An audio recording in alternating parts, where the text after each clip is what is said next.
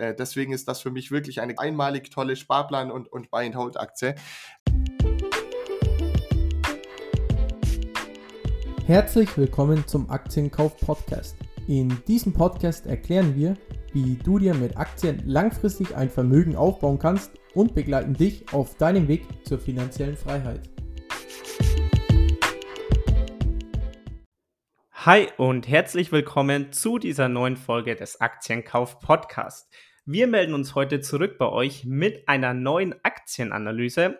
Und zwar sprechen wir heute über eine Aktie, die auf den ersten Blick mit einem KGV von 16 und einer Dividendenrendite von 4,2% doch schon ziemlich attraktiv wirkt.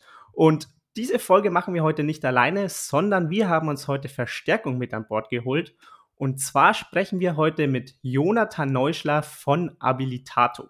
Wer Abilitato noch nicht kennt, schaut gerne mal auf deren Website vorbei. Dort findet ihr wirklich viele spannende Aktienanalysen. Jetzt aber erstmal Hallo Jonathan und schön, dass du heute mit dabei bist.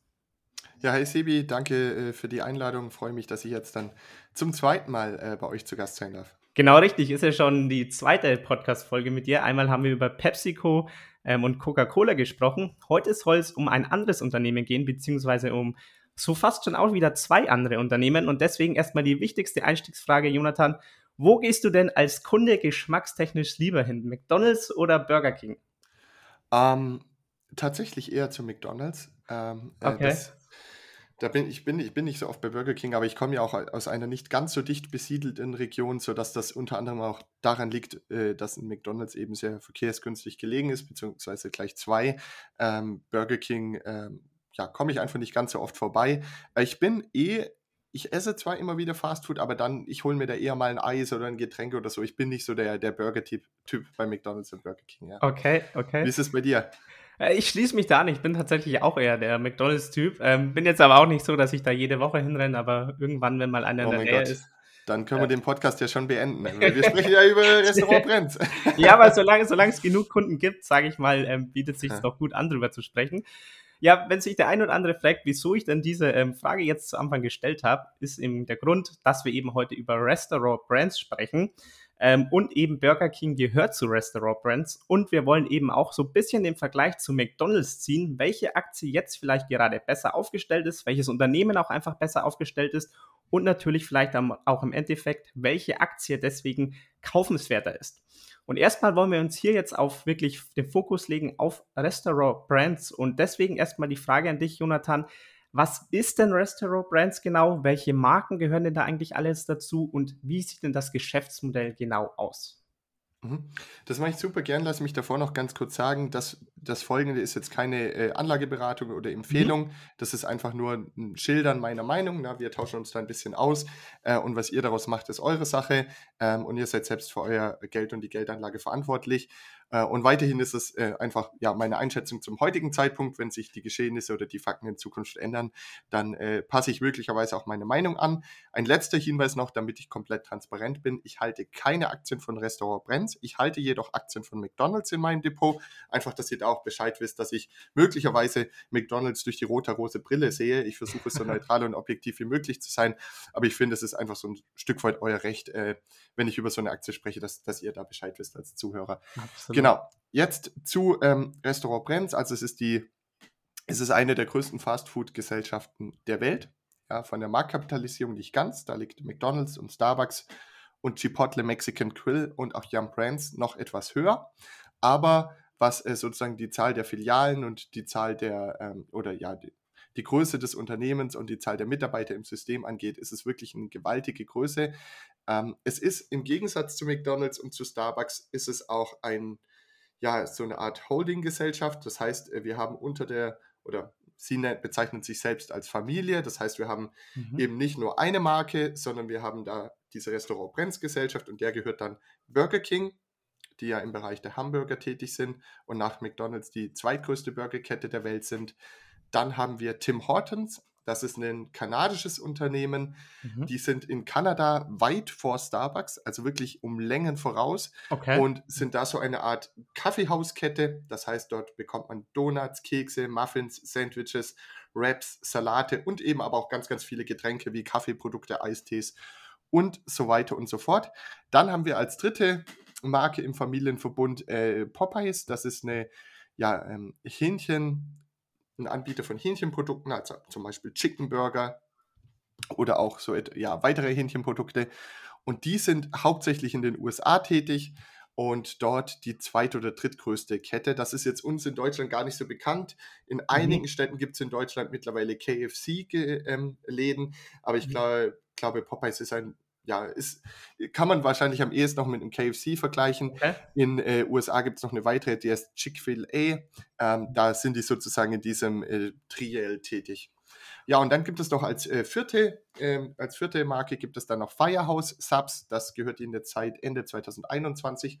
Da gibt es Sandwiches, das ist sozusagen der Subway-Konkurrent.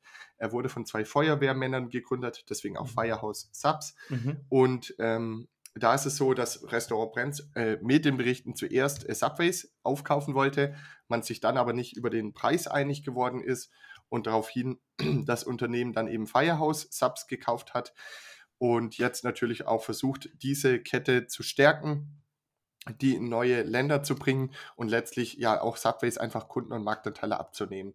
Ja, und äh, diese vier Marken sind eben allesamt im Besitz von Restaurant Brands und äh, von der Markenfamilie wenn man das mal zusammenrechnet, dann haben wir hier ähm, knapp 30.000 Stores. Kurzer Vergleich, McDonald's hat 40.000 Stores, mhm. aber eben nur unter einer Marke. Mhm. Und ähm, das Ganze ist in über 100, äh, auf über 100 Länder verteilt und hat, wenn man alle Stores zusammenrechnet, also die Umsätze von jeder einzelnen Filiale, etwa 35 Milliarden Jahresumsatz, wodurch sich dann, glaube ich, pro Store ein Umsatz von durchschnittlich 1,2 oder 1,3 Millionen Dollar ergibt.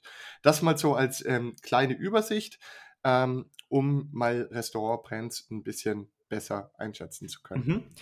Du hast jetzt gesagt, so auch in circa 100 Ländern vertreten. Ähm, jetzt muss man allerdings sagen, zumindest mir jetzt auch persönlich, abgesehen von Burger King, sind mir die anderen Marken eher weniger bekannt. Sowohl ja, investorentechnisch auch als vor allem als Kunde ähm, war ich da tatsächlich noch nie in diesen Läden. Ist dann der Hauptfokus des ganzen Unternehmens wirklich auf die USA ausgerichtet oder vielleicht könntest du uns da mal ein bisschen mitnehmen, wie so der Umsatz nach Ländern verteilt ist und wie man vielleicht auch in Europa aufgestellt ist? Ja, na klar. Also Burger King ist äh, von allen vier Marken die, die international am besten funktioniert, die, glaube ich, auch schon 60 Prozent des Stores außerhalb der USA hat. Das heißt, da funktioniert das sehr gut. Das ist okay. ähnlich wie bei McDonald's, das funktioniert auch weltweit. Ähm, die anderen drei Marken, ja, ist es noch ein bisschen schwierig. Gehen wir sie mal der Reihe nach durch. Ähm, Tim Hortons ist halt in Kanada schon vor vielen Jahrzehnten gegründet worden, also weit vor, vor Starbucks, nämlich im Jahr 1964, konnte sich da ausbreiten und die mhm. haben da jetzt pro 10.000 Einwohner, die in Kanada wohnen, einen Store.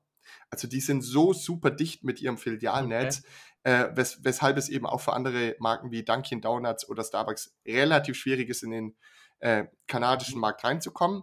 Wohingegen auf der anderen Seite halt Tim Hortons es nicht geschafft hat, über Kanada hinauszuwachsen im nennenswerten Umfang. Ich glaube, das sind immer noch 80 Prozent der Stores in Kanada.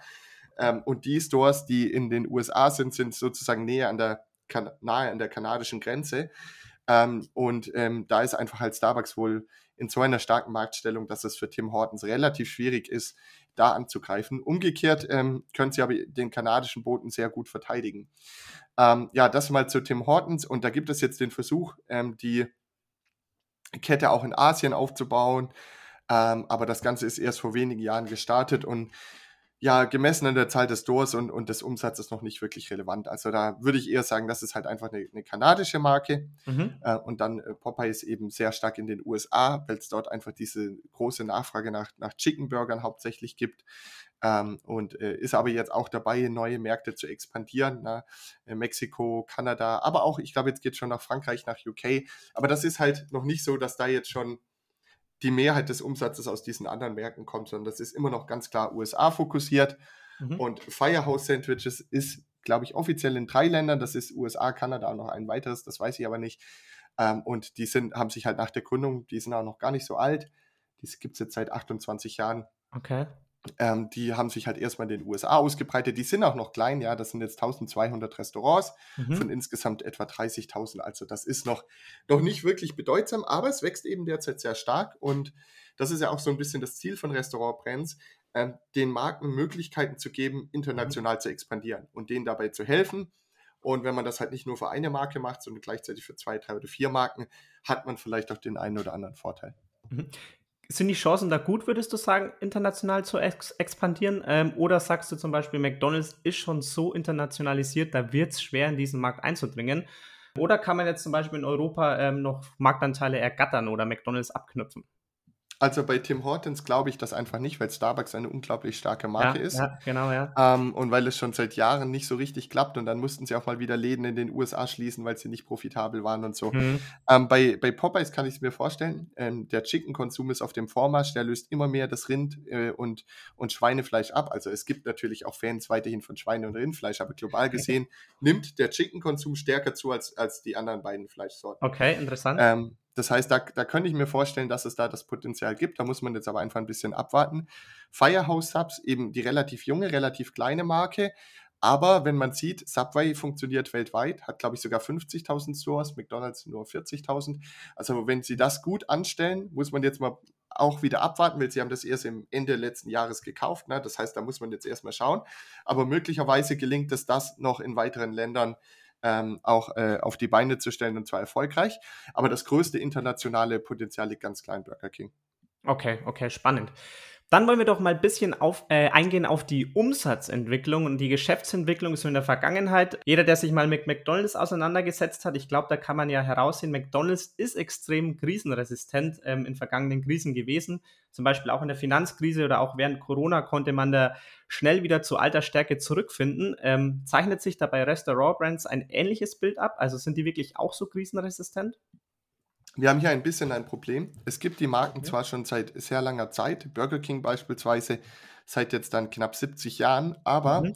in der jetzigen Form ist das äh, ist Restaurant Brands erst seit Ende 2014 an der Börse. Das heißt, äh, okay. unser, unser Blick in die Historie ist halt auf ja, sechs, sieben Jahre beschränkt. Mhm.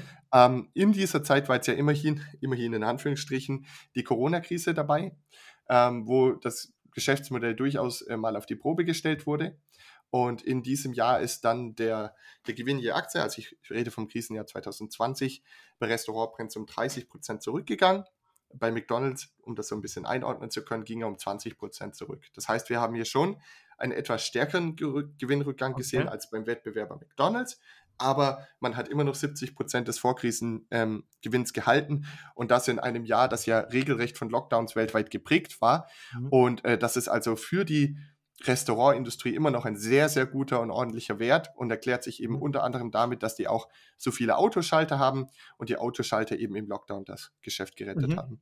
Okay, wenn ich da nochmal einhaken darf, ähm, ist jetzt ja trotzdem ein starker Unterschied, ob jetzt mein ähm, Umsatz um 20% oder um 30% einbricht, also hier bei McDonalds oder eben Restaurant Brands. Was kannst du da oder konntest du da Gründe bei der Recherche ausmachen? Liegt es einfach an der starken Marke von McDonalds? Ähm, oder was waren dafür die Gründe, dass vielleicht Restaurant Brands da etwas schlechter aufgestellt ist? Ja, ich muss noch ganz kurz korrigieren. Also es geht hier um den Gewinn, nicht um den Umsatz. Okay. Der Gewinn, Gewinn ist okay. 20 ja. bzw. 30 runter. Okay. Ähm, bei, bei McDonald's muss man erstmal die Stärke sehen. McDonald's hat mhm. 25.000 Autoschalter und das ist das Geschäft, was eben sehr stabil durch die Krise hindurch ge ist. Und weil McDonald's in diesem Bereich mit großem Abstand die weltweit stärkste Marke ist, es gibt kein Unternehmen, was so viele Autoschalter hat wie McDonald's, die auch noch so gut und so schnell funktionieren und so viele Autos durchschleusen können. Okay. Ja? Okay. Ähm, deshalb sind die da natürlich gewissermaßen in einer vorteilhaften Ausgangsposition gewesen. Mhm. Ähm, Weiterhin ist es so, dass Tim Hortons ja ein bisschen als Starbucks-Konkurrent gesehen werden kann. Und ich glaube, das Geschäft von Starbucks stärker gelitten hat als das von, mhm. von McDonalds. Das heißt, äh, da wäre es also nur logisch, wenn man sozusagen Restaurant Brands als Kombination aus oder als Starbucks und McDonalds Konkurrent sehen würde, dass dann das auch etwas stärker nachgibt, wenn, wenn Starbucks äh, stärker gelitten hat als McDonalds, ja. Und das liegt halt daran, dass dass äh, die Cafés oft auch in Innenstädten liegen. Wenn die Leute ins Homeoffice geschickt werden, dann ja, gehen Sie eben nicht äh, mal eben in der Pause oder in der Mittagspause oder auf dem Weg ins Büro äh, vorbei und holen sich Ihren Kaffee. Und äh, deswegen halte ich das also für eine relativ natürliche Entwicklung. Mhm, okay, alles klar. Dann Jonathan, als nächstes, vielleicht könntest du uns mal etwas durch die Bilanz führen, beziehungsweise auch durch ein paar Zahlen. Wie sieht es mit der Verschuldung aus? Wie sieht es vielleicht auch mit der Dividende aus? Die habe ich ja schon mal ganz am Anfang angesprochen, dass die gerade durchaus ähm, attraktiv ist, aber ist die vielleicht auch nachhaltig? Also wie sieht es da vielleicht mit der Ausschüttungsquote aus? Ähm, Wäre cool, wenn du uns mal dazu vielleicht ein paar Inputs geben kannst. Hm. Also mit, äh, mit ganz vielen Zahlen möchte ich in so einem Podcast immer nicht um mich werfen, denn äh, nach der nachdem man sich den Podcast angehört hat, erinnert man sich dann doch nicht mehr an so viele Zahlen. Ähm, dafür gibt es ja dann noch die Website, also habilitato.de, da sind alle Zahlen und, und so weiter im Detail aufgeführt. Dennoch ähm, schätze ich die Bilanz natürlich gerne, gerne ein. Ich denke, verglichen mit McDonalds ist die Bilanz erheblich schwächer. Also wirklich erheblich mhm. schwächer. Mhm. Aber es ist immer noch okay. Was führt mich zu dieser, ähm, zu dieser Aussage? Zum einen kann man die Verschuldung immer im Verhältnis zum EBITDA messen und sich also überlegen, mhm. wie viele Jahre würde es dauern, bis die gesamte Verschuldung zurückgeführt wäre mit dem EBITDA. Und da gibt es eine Daumenregel und die lautet, alles bis zum dreifachen EBITDA ist grundsätzlich, es gibt immer Ausnahmen, aber als Daumenregel ist das okay, im Investment-Grade-Bereich ähm, hat ein eher geringes Ausfallrisiko. Alles darüber ist dann eine gehebelte Bilanz mit erhöhten Chancen, aber auch erhöhten Risiken. Und äh, Restaurant Brenz liegt nicht bei 3, sondern bei 5,5. Und das ist natürlich schon eine ganze okay. Menge. Mhm. Ganz kurz jetzt der Vergleich. McDonald's mhm. liegt bei 2,6. Das heißt, äh, im Verhältnis zur Ertragskraft ist Restaurant Brenz mehr als doppelt so stark verschuldet als McDonald's. Jetzt kommt noch ein weiterer Punkt hinzu. McDonald's hat diesen Schulden ähm, auch ein erhebliches Immobilienvermögen äh, gegenüberstehend, weil sie eben 80 mhm. Prozent mhm. der Gebäude gekauft haben im Zuge der Expansion. Und da steckt natürlich ein enormer Wert dahinter. Bei Restaurantbrands ist das anders. Denen gehören nur 5% der Gebäude. Sie haben also nicht die Investitionen in der, ähm, in der ja, Expansionsphase getätigt in die Immobilien und dementsprechend mhm. steht also diesen Schulden einfach auch weniger greifbares Vermögen gegenüber. Und, und deswegen komme ich eben zu der Aussage, dass die Bilanz verglichen mit McDonald's nicht ganz so solid ist. Jetzt gibt es aber auch noch zwei Dinge, die man Restaurantbrands wieder ähm, zugute rechnen kann. Das erste ist, ähm, sie haben sich sehr langfristig verschuldet. Das heißt, die, die ähm, Fälligkeiten äh, beginnen eigentlich erst im Jahr 2026. Das heißt, in den nächsten ähm, ja, vier, vier Jahren bis einschließlich Ende 2025 wird etwa nur eine Milliarde fällig zur Rückzahlung. Man hat aber zwei Milliarden Liquidität. Das heißt, ähm, selbst wenn da der Cash Flow gar nicht mehr so sehr sprudeln würde, wäre erstmal für drei Jahre Ruhe. Ähm, und das ist halt eine mhm. Strategie mit einer gehebelten Bilanz und das ist hier sehr vorbildlich ähm, gemacht. Sollte man immer schauen, dass man drei Jahre lang keine großen Fälligkeiten hat oder genug Cash hat, um die eben zurückzahlen zu können, dass falls sich mal für ein oder zwei Jahre die Finanzierungsbedingungen am Fremdkapitalmarkt verschlechtern, dass man diese Zeit dann überstehen kann ähm, und dann wieder bereit ist, äh, das zu refinanzieren, wenn eben die, die Kapitalmärkte auch wieder bereit sind. Ähm, denn äh, während der Corona-Krise, da war es ein sehr kurzes Zeitfenster, aber da gab es, ich glaube, im Februar und März so irgendwie so ein paar Wochen, wo es total schwierig war, an Kredite zu kommen. Und wenn du halt gerade dann deine Anleihe fällig wird und du hoch verschuldet bist und praktisch jetzt neue Kreditgeber suchst, um die alte zurückzahlen zu können, und du gerade in so einem Zeitfenster bist, dann wird es halt sonst hässlich. Ja? Aber das haben sie also hier mhm. sehr gut gelöst. Und da gibt es noch eine zweite Sache. Sie sind ja ähm, nicht selbst im Betrieb der Restaurants tätig, sondern Sie sind Franchisegeber. Das heißt, ähm, die, die 30.000 Standorte, die werden von kleinen Unternehmern betrieben. Ja, die äh, wirtschaften auf eigene Rechnung und die stellen auch die Mitarbeiter an. Die werden nicht von Restaurant Brenz selber angestellt. Restaurant Brenz ist eigentlich nur der Markeninhaber. Ähm, sie pflegen mhm. die Marken, sie entwickeln die weiter, sie stellen die Technologie, sie sind im Marketing tätig ähm, und sie suchen Franchise-Nehmer, aber sie sind nicht im eigentlichen ähm, Betrieb der Restaurants tätig. Das heißt, das machen, machen, äh, machen eben die Franchise-Nehmer. Und dafür, dass die Franchise-Nehmer eben Zugriff auf diese ganzen Dinge bekommen, wie das Produktangebot, wie die Markenbekanntheit, wie das Marketing ähm, und so weiter und so fort, dafür müssen die Franchise-Nehmer dann, ich glaube, zwischen 4 und 7 Prozent ihres Umsatzes an Restaurant Brenz als ähm, Lizenzgebühr bezahlen oder Franchisegebühr. Und deswegen okay. kommt eigentlich bei Restaurant Brenz selber immer so eine Art Gewinnextrakt an, dem relativ wenig an äh, Ausgaben gegenübersteht. Und deswegen hat man trotz Expansion ähm, und, und Wachstumskurs eben einen sehr, sehr hohen Cash-Zufluss von, von rund eineinhalb Milliarden Dollar pro Jahr.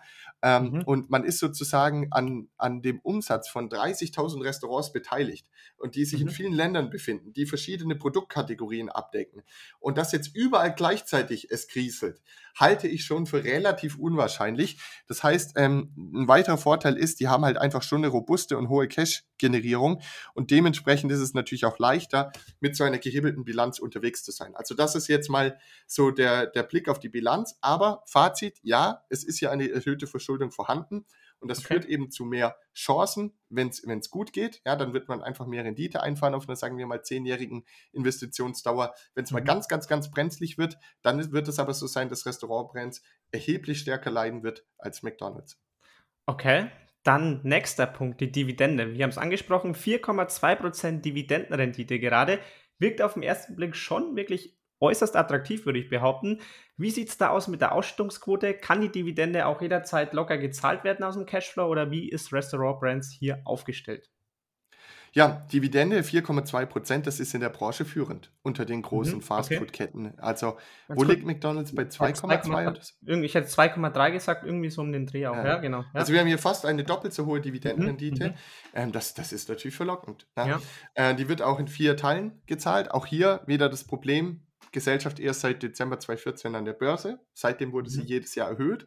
Aber uns fehlt jetzt die, McDonalds erhöht mittlerweile seit 46 ja, Jahren ja. jedes Jahr die Dividende.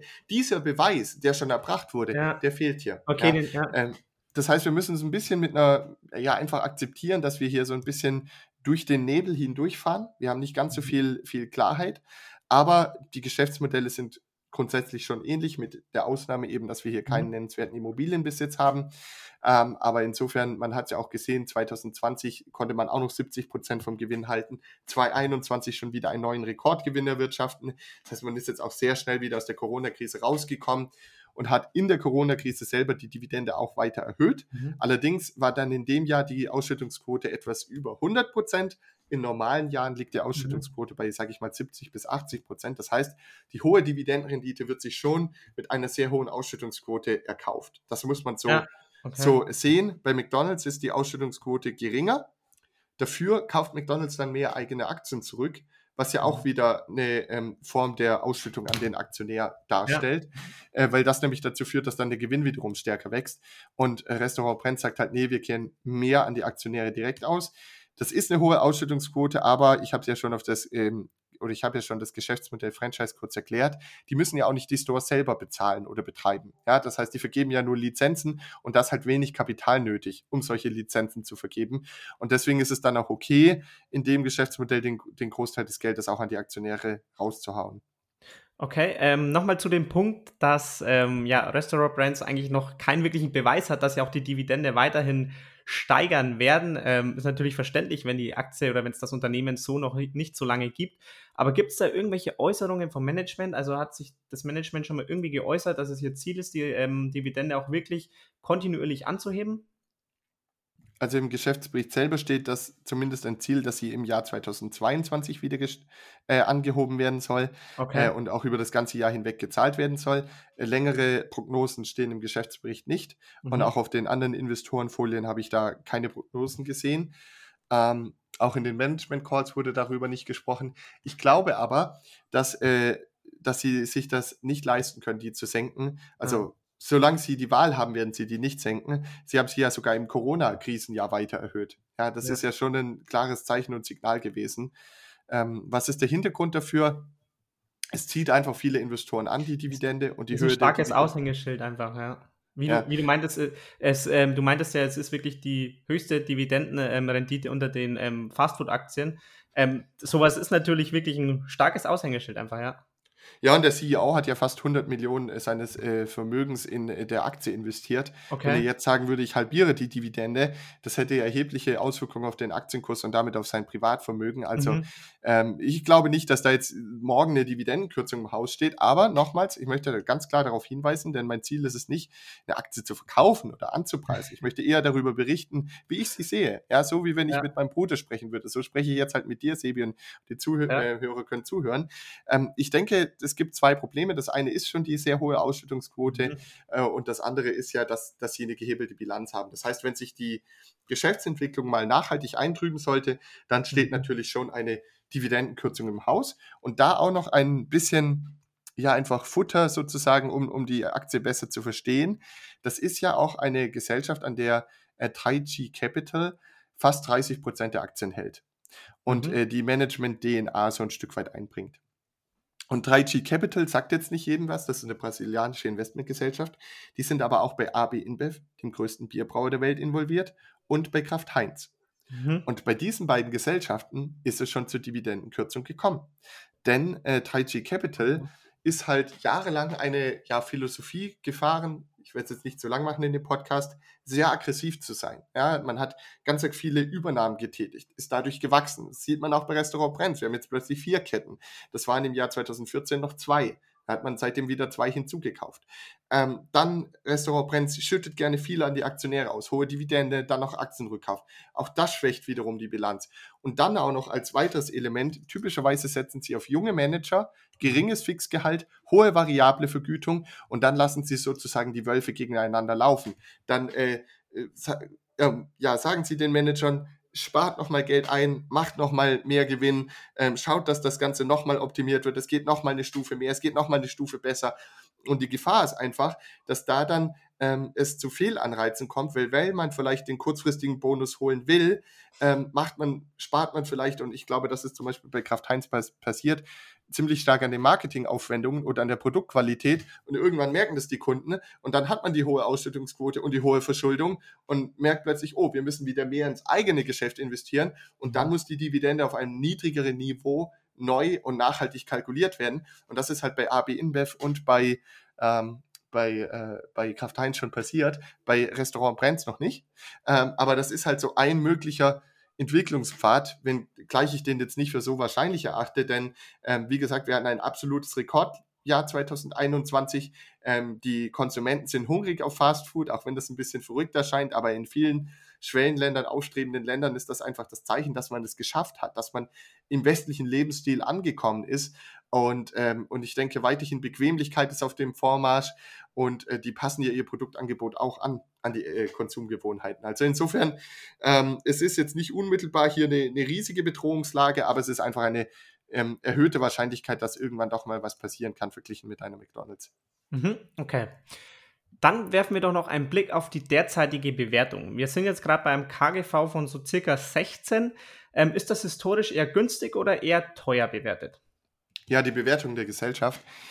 Hm, also wenn wir auf das historische KGV schauen, auch hier, ich wiederhole mich jetzt zum dritten Mal, Problem, wir haben nur wenige Jahre Historie. Ja. Aber seitdem sie an der Börse sind, lag das durchschnittliche KGV bei 26. Mhm. Aktuell also bezogen auf den Gewinn, den, den man für das Jahr 2023 erwartet, liegt das KGV bei 15,5.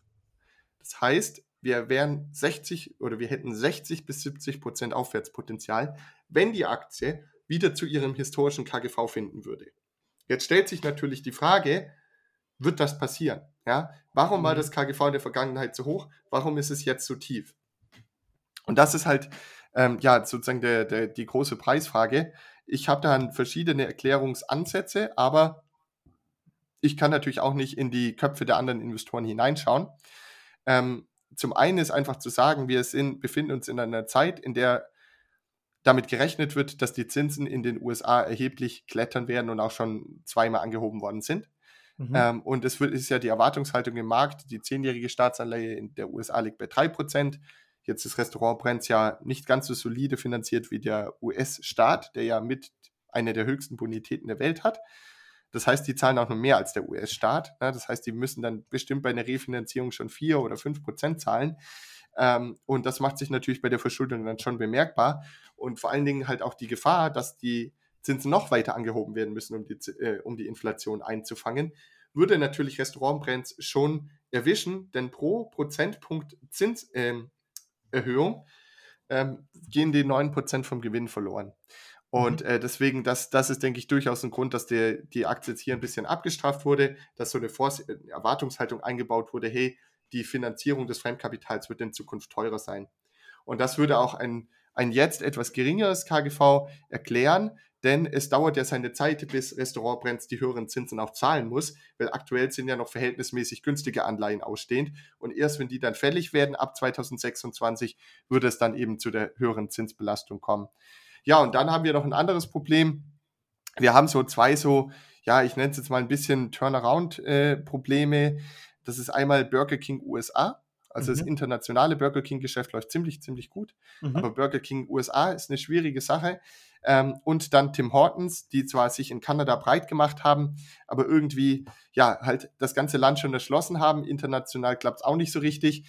So, und ähm, für zwei so Stagnationskandidaten, wo natürlich versucht wird, wieder das Wachstum anzukurbeln, ähm, sollte man halt auch nicht ganz so viel zahlen wie für eine McDonalds oder eine Domino's Pizza, aber vor allen Dingen eine McDonalds, die derzeit ja ein unglaubliches Momentum im Wachstum zeigt. Ähm, und, und deswegen ist es schon richtig, dass das KGV jetzt ein bisschen niedriger ist als in der Vergangenheit. Ähm, es gibt ja so ähm, gerade in der Investoren-Community viele Leute, die jetzt immer diesen, wird gerne als Fair Value bezeichnet, ähm, kommt, kommt ja vom Aktienfinder ursprünglich. Ja, ähm, das ja. kann man machen, da schaue ich auch gern drauf. Da ist ja die, die Theorie, eine Aktie pendelt immer um ein identisches KGV herum oder um eine identische Dividendenrendite herum. Mhm. Aber das ist zu einfach, wenn man das so macht. Man muss schon noch schauen, hat sich sozusagen die, die Zukunftsperspektive nachhaltig verbessert oder verschlechtert? Und wenn man eben zur Meinung kommt, dass jetzt zum Beispiel dauerhaft höhere Zinsen zu zahlen sind und so, und das, äh, dann wird ja in dem, dann muss das KGV ja runtergehen, weil irgendwann gehen dann die Zinserhöhungen, äh, die Zinsaufwendungen hoch, sobald die Anleihen neu finanziert werden müssen. Und dann ist es ja falsch zu sagen, jetzt ist das KGV niedriger im Schnitt, also ist die Aktie unter ihrem Fair Value, also wird sie garantiert steigen, weil die Wahrheit ist, das ist einfach schon die Antizipation. Mhm. Also die Erwartungshaltung oder die Vorwegnahme, dass der Gewinn irgendwann sinken wird, wenn die höheren Zinsaufwendungen reinkicken. So. Und deswegen nur auf so eine Kennzahl zu schauen, sehr gefährlich, rate ich davon ab, darf man gerne zur Unterstützung nehmen, aber sollte das dann immer auch noch qualitativ äh, hinterfragen und interpretieren. Okay, ja, wirklich sehr, sehr cooler und sehr ähm, tiefsinniger Einblick von dir. Dann möchte ich im nächsten Schritt, Jonathan, ein etwas anderes ähm, Frage-Antwort-Spiel ähm, machen, sage ich mal. Ich habe nämlich Behauptungen aufgestellt und die möchte ich dir jetzt ähm, nennen, sagen und du musst sagen, ob diese Behauptungen wahr oder falsch sind und dann auch natürlich begründen, wieso diese Behauptungen wahr oder falsch sind. Bist du bereit dafür? Ja, lass uns loslegen. ich bin gespannt auf deine Antwort. Ich kann nur verlieren, alles gut. nein, nein, nein, nein. Ich fange einfach mal an ähm, mit der ersten Behauptung. Ähm, die mir so durch den Kopf gegangen ist, so bei meinen privaten Gewohnheiten. Und da dachte ich mir so, beziehungsweise ich habe die Behauptung aufgestellt, die hohen Spritpreise belasten das Drive-Thru-Geschäft von Restaurant Brands. Äh, Behauptung ist falsch, ähm, denn das wurde im letzten Management Call auch, äh, also das Management wurde wurde diesbezüglich befragt und hat das verneint. Okay. Ebenso auch das McDonalds-Management. Ich habe beide Calls gelesen, bisher nichts zu spüren. Okay. Liegt auch daran, ähm, für uns ja Europäer, die, sage ich mal, noch ähm, als Zuhörer wahrscheinlich tendenziell, also nicht alle, aber einige wohnen auch in größeren Städten. Da gibt es ein toll ausgebautes äh, öffentliches. Nahverkehrsnetz. Mhm. Da kann man das Auto in der Garage oder auf der Straße stehen lassen. Aber in den USA und in Kanada, die Distanzen sind so groß und oftmals sind nicht mal Fahrradwege oder Fußgängerwege gebaut und eingeplant worden in der Stadtplanung. Ja, du kannst gar nicht laufen. Du musst sozusagen auf der Fahr Fahrspur laufen. Das ist mir ja schon passiert, als ich auf der ähm, Hauptversammlung vom, vom Buffett war dreimal okay. ähm, äh, und da zu Fuß unterwegs war. Also es ist hochgefährlich. Plus, okay. ähm, plus, das ist, das ist das eine und das andere ist halt, ja, das ist das so eine Art Grundbedürfnis und äh, das ist halt auch einfach der, der Bequemlichkeit ähm, sozusagen gegen, gegenlaufend. Ja, wenn du jetzt ähm, da jetzt dich irgendwie auf den Radsattel schwingst, um dann drei Kilometer entfernt dir dein, deine Pommes und deinen Burger reinzuschieben. Also das passt nicht ganz zusammen. Das ist nicht die gleiche Zielgruppe. Ähm, und deswegen glaube ich, dass die weiter mit ihrem Auto vorbeifahren werden, schön bequem sitzen bleiben, damit sie nicht aussteigen müssen und sich dann ihr Essen direkt in den Autoschalter, also ins Fenster hineinliefern lassen. Okay, klingt auf jeden Fall gemütlich.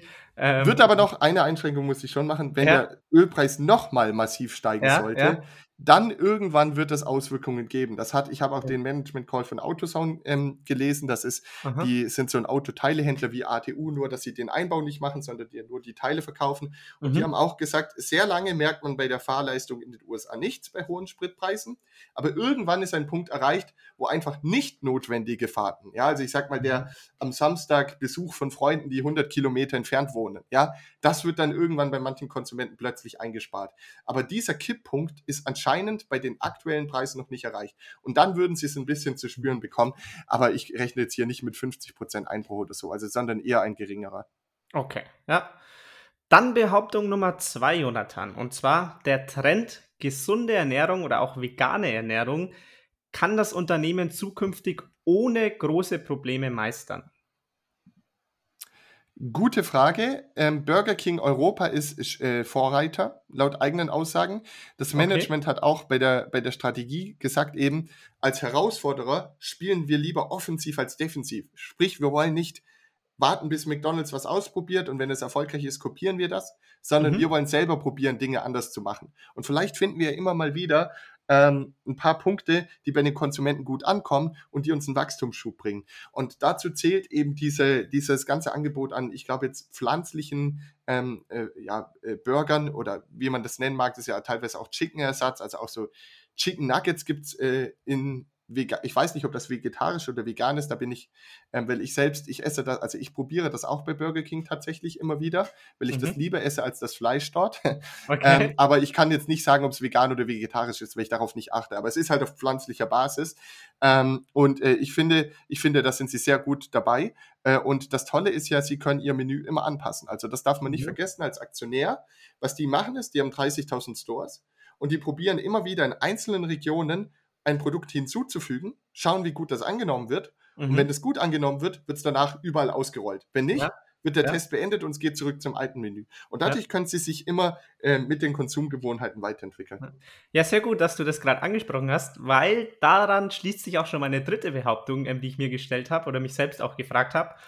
Und zwar der Zusammenschluss verschiedener Fastfood-Ketten macht Restaurant-Brands unflexibler und auch eben behäbiger beim Reagieren auf eben angesprochene Trends. Also eben auch eben beim Ausprobieren von neuen Produkten, weil sie eben ja verschiedene Unternehmen einfach haben, die vielleicht auch verschiedene Anforderungen brauchen oder verschiedene Kunden haben. Ähm, ja, dadurch werden sie einfach behäbiger, meine Behauptung. Weiß ich nicht, ob das so ist. Denn ähm, das Tolle ist ja, das ist nochmal, im gesamten System arbeiten über 500.000 Menschen in den 30.000 mhm. Stores. Mhm. Aber bei Restaurant Brand selber arbeiten nur 5.000. Das heißt, das ist durch das Franchise-Modell ja ein total schlankes äh, Unternehmen, was gut zu managen ist. Es wäre ja etwas anderes, wenn die jetzt die Verantwortlichkeit für alle 500.000 äh, Mitarbeiter in über 100 Ländern hätten, dann wäre es unglaublich schwierig, diesen Laden gut zu managen. Aber dadurch, dass sie nur der Markeninhaber und Lizenzgeber sind, ist das Management relativ einfach äh, zu ermöglichen, trotz der Größe.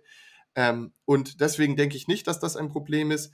Ähm, ich die selber sagen natürlich sogar, man hat da immer Synergien. Ne? Ähm, mhm. Ähm, da wird, steht zum Beispiel im Geschäftsbericht, man kauft dann gewisse Produkte gemeinsam ein, über die Marken hinweg, kommt dadurch in günstigere Konditionen. Ähm, oder auch ähm, die Technologie, ja, wenn man mal so eine App entwickelt hat und ein Kundenprogramm und da gute, äh, also Loyalitätsprogramm und da gute Erfahrungen bei der einen Marke gesammelt hat, jetzt haben sie diese ähm, nicht Subway-Kette, sondern Firehouse-Subs-Kette gekauft. Ja, und dann sagen sie, jetzt stellen wir denen unsere Technologie auch zur Verfügung. Der Wahrheit äh, halber sei aber auch gesagt, ob die Synergien jetzt so riesig sind, ich wage es mal zu bezweifeln. Aber auf der anderen Seite ist es halt auch schon wieder positiv, dass, ähm, dass dadurch, dass das unterschiedliche Produktkategorien und Segmente sind, kann man auch immer dort investieren, sprich dort neue Stores eröffnen, wo es gerade am besten funktioniert. Und sollte sich beispielsweise herausstellen, dass es sich für Franchise-Nehmer viel stärker lohnt, so einen Firehouse-Subs-Store aufzumachen als ein Tim Hortons Café, dann werden die halt in Zukunft den Franchise-Nehmern eher das empfehlen und dann wachsen die halt mit der Kette statt mit der anderen. Und dadurch ergeben sich natürlich schon insgesamt eine höhere Stabilität, was jetzt die, das gesamte Gewinnniveau angeht. Haben wir auch 2020 gesehen. Einige Marken sind besser durchgekommen, andere schlechter. Und andererseits halt immer dort die Wachstumsperspektiven zu nutzen, wo es am einfachsten geht zu wachsen, ist schon auch ein Vorteil. Aber ob die jetzt alle alleine besser oder schlechter wären, immer schwierig zu sagen. Es ich habe ja auch schon erzählt, es gibt Medienberichte, dass sie Subway nehmen wollten. Ich kann mir auch immer noch vorstellen, würde dazu passen, das ist dieser 3G Capital Stil. Sie haben ja auch Bierbrauer so lange aufgekauft, bis AB InBev mit Abstand der größte war. Und ich könnte mir vorstellen, dass Domino's Pizza irgendwann auch noch ein Teil der Restaurantbrands-Familie wird. Hängt natürlich auch immer so ein bisschen von der Bewertung ab. Aber zum Beispiel der aktivistische Investor Bill Eckmann ist schon bei ähm, Restaurantbrands und bei Domino's Pizza beteiligt. Ja, und ähm, ich könnte mir einfach vorstellen, dass die halt so sagen, wir sind der Angreifer, wir wollen jetzt größer werden als McDonald's, wir wollen die neue Nummer eins weltweit werden, wir fügen noch die Marke hinzu und dann greifen wir gemeinsam an. Ähm, das könnte schon so ein bisschen ein Plan von denen sein. Okay, dann noch meine allerletzte Behauptung und zwar, wer die beste Technologie hat, also zum Beispiel bei den Bestellterminals oder auch zum Beispiel bei der App für die Kundenbindung, das wird damit darüber entscheiden, wer in Zukunft die meisten Kunden gewinnen kann oder auch die erfolgreichste Fastfood-Kette wird. Ja, das ist ein wichtiger Punkt. Allerdings äh, ist, ist das nicht alles. Es kommt, es gibt eben aus Kundensicht verschiedene Aspekte, warum man zu der einen Kette geht und nicht zu der anderen. Ähm, einmal ist es die Bequemlichkeit und da kann die Technologie eine Unterstützung sein. Es ist aber auch einfach die Qualität des Essens es ist der, das Preisniveau der Gerichte und vor allen Dingen ist es halt auch noch die Geschwindigkeit, wie schnell wirst du bedient als Kunde. Je schneller, desto zufriedener sind die Kunden und auch wie ist die Lage? Also ist überhaupt etwas in deiner Nähe verfügbar oder musst du immer ewig weit fahren? Das heißt, es gibt hier schon verschiedene Aspekte und ähm, die Technologie ist wichtig, die wird wichtig aber die ist auch nicht die alleinige Lösung. Am Ende sind das keine Technologieunternehmen, sondern das sind eben Fastfood-Unternehmen, ähm, die nutzen die Chancen der Technologie, aber ja, mittlerweile habe ich auch so das Gefühl, es bezeichnet sich dann irgendwann jeder als Technologieunternehmen, die mindestens einen Computer äh, äh, im Unternehmen haben. Das ist auch immer ein Begriff, mit dem sich jetzt jeder schmücken wollte die letzten Jahre, ja. ähm, aber ja, aktuell sieht man, mh, hm, das ist halt auch nicht so, die eierlegende Wollmilchsau. Nur weil jemand ein Tech-Unternehmen ist, muss man nicht unbedingt hier eine riesige Rendite machen, sondern am Ende kommt es immer darauf an, wie sind die Perspektiven eines Unternehmens, wie stabil ist der Cashflow, wie, ähm, wie stark kann der steigen und, und wie hoch ist er aktuell? Das sind die relevanten Fragen. Und dann, was zahle ich dafür für einen Preis? Und da ist dieses Geschäftsmodell eben schon hochcash generierend, dieses Franchise-Modell. Okay, sehr cool. Dann sind wir auch schon fast am Ende des Podcasts, Jonathan. Ähm, wir haben jetzt schon einige Vergleiche von McDonald's zu Restaurant Brands gezogen, aber vielleicht kannst du jetzt nochmal abschließend einfach zusammenfassen, welche Aktie du gerade zu den derzeitigen Kursen spannender findest, welche Aktie du vielleicht kaufen würdest, wenn du noch gar keine von beiden derzeit im Depot hattest, wieder einfach deine abschließende Meinungen zu den beiden Unternehmen ist. Ja, das mache ich gerne. Also Fazit, ich bin in McDonald's investiert, in Restaurant mhm. Brands nicht. Ähm, McDonald's ist, ist mir auch nochmal in der Analyse klargenommen, ist einfach unglaublich stark. Das ist einfach unerreicht und es gibt kein zweites McDonald's in der Branche. Denn es gibt kein zweites Unternehmen, was 80 Prozent der Immobilien besitzt und eben nicht nur über die Franchise-Gebühren, sondern auch noch über die Mieteinnahmen, die ja auch den Franchise-Nehmern in, äh, ja, sozusagen in Rechnung gestellt werden, äh, Geld verdient. Und das ist einfach eine unschlagbare Kombination. Ähm, und deswegen sehe ich einfach die Sicherheit von McDonald's und die Wahrscheinlichkeit, dass es denen in 10 und 20 Jahren besser geht als heute, als viel höher an als bei, bei Restaurant Prenz. Und äh, deswegen ist das für mich wirklich eine ganz also einmalig tolle Sparplan- und, und Buy-and-Hold-Aktie. Ähm, und ich äh, bin also einmal mehr überzeugt davon, was, was die langfristigen Aussichten ähm, des McDonalds-Systems angeht. Jetzt ist nur das Problem, das ist natürlich nicht nur mir aufgefallen, sondern auch äh, vielen anderen Investoren. Und deshalb wird die äh, McDonalds-Aktie natürlich auch entsprechend höher bewertet. Also egal, ob jetzt mhm. Dividendenrendite, die niedriger ist, KGV, was höher ist und so weiter und so fort. Mhm. Ähm, und wenn man jetzt auf Restaurant Brands schaut, würde ich sagen, verglichen mit McDonalds ist es die riskantere Aktie, weil wir mehr Schulden haben, weil wir nicht das Immobilienvermögen haben, weil die Marken nicht ganz so stark sind von der Anziehungskraft wie McDonalds. Aber wir haben auch erhöhte Chancen. Muss man wirklich so sehen. Ähm, denn die können eben noch viel, viel stärker wachsen. Sie haben gleich vier Marken unter ihrem Dach. Und ähm, das Konzept ist gehebelt, aber ein Hebel funktioniert in beide Richtungen. Der funktioniert auch nach oben. Wenn die mal, wenn es denen mal gelingt, so ein bisschen Burger King USA zu stabilisieren und dann mal weltweit fünf Jahre lang der Umsatz im System um 10% pro Jahr steigt, und die waren vor der Corona-Krise schon bei regelmäßig 7% Wachstum, äh, und letztes Jahr waren sie sogar drüber, aber da waren eben teilweise auch Nachholeffekte nach, nach dem Corona-Tief verantwortlich. Aber wenn es denen schaffen würde, von 7 auf, auf 10 Prozent Wachstum zu gehen, dann kann es sein, dass wir in fünf Jahren, ich weiß nicht, 8 Dollar Gewinn je Aktie haben. Und wenn mhm. das dann mit einem 20er oder 25er KGV wieder bewertet wird, weil sie dann eben doch vielleicht noch eine fünfte Marke haben und, und so weiter und ein paar Dinge mhm. richtig gemacht haben, dann kann das ja schnell eine 150 oder 200 Dollar Aktie sein. Und wir stehen gerade bei 50 Dollar. Ähm, und deswegen ist hier, wenn alles aufgeht, ein sehr hohes Upside-Potenzial möglich. Allerdings kauft man, erkauft man sich das eben mit hohen, mit auch erhöhten Risiken im Vergleich zu McDonalds. Und deswegen gibt es hier kein besser oder schlechter, sondern jeder muss für sich überprüfen, glaube ich an das Konzept von Restaurant Brenz und an die Marken, glaube ich, dass die das auf die Kette kriegen und das erreichen, oder glaube ich eher an McDonald's und dann noch dazu, welche der beiden Aktien passt eigentlich zu meinen Zielen? Ein sehr sicherheitsorientierter Investor, der Wert auf geringe Schwankungen, größtmögliche Sicherheit, größtmögliche Planbarkeit auf der Dividende legt, der ist immer mit einer McDonald's besser aufgehoben. Wohingegen ein Investor, der sagt, hey, ich will auch mal eine Überrendite machen, der sollte eher Restaurantbrands beobachten, dann idealerweise auch genauer beobachten und ab und an mal einen Blick auf die Quartalszahlen werfen und so. Äh, und wenn der erkennt, hier zeichnet sich ein Szenario ab, dass die mal ein paar Jahre performen jetzt nach der Co ähm, Corona-Krise, dann kann man da möglicherweise auch einen tollen Ritt äh, äh, machen. Äh, allerdings ist das für mich derzeit, also persönliche Einschätzung am Ende kann, kann da auch falsch liegen. Da bin ich mir noch nicht sicher genug. Ich werde sie jetzt genau beobachten, ich werde sie auf die Watchlist nehmen, ich werde die Quartalszahlen und Management Calls durchlesen und wenn ich das Gefühl habe, Burger King USA, äh, Burger King USA erholt sich oder ist saniert und das internationale Wachstum hält an. Oder bei Firehouse Subs gibt es plötzlich Erfolge, weil ähm, frustrierte Subway-Franchise-Nehmer plötzlich rüberwechseln, weil das für sie besser ist, als bei Subway zu bleiben. Wenn so etwas passieren würde und sich da wirklich ein Wachstumspfad über einige Zeit abzeichnet, dann werde ich kaum widerstehen können. Denn die haben halt, ja, schon, schon wie gesagt, das Potenzial da, das Cash für die Aktionäre einzusammeln und die Aktie ist da im Verhältnis dazu nicht wirklich teuer. Ne? Würde ich sagen, war doch wirklich ein sehr interessantes und sehr gutes Schlusswort. In dem Sinne, Jonathan, wirklich vielen Dank, dass du uns heute den Einblick in die beiden Aktien gegeben hast.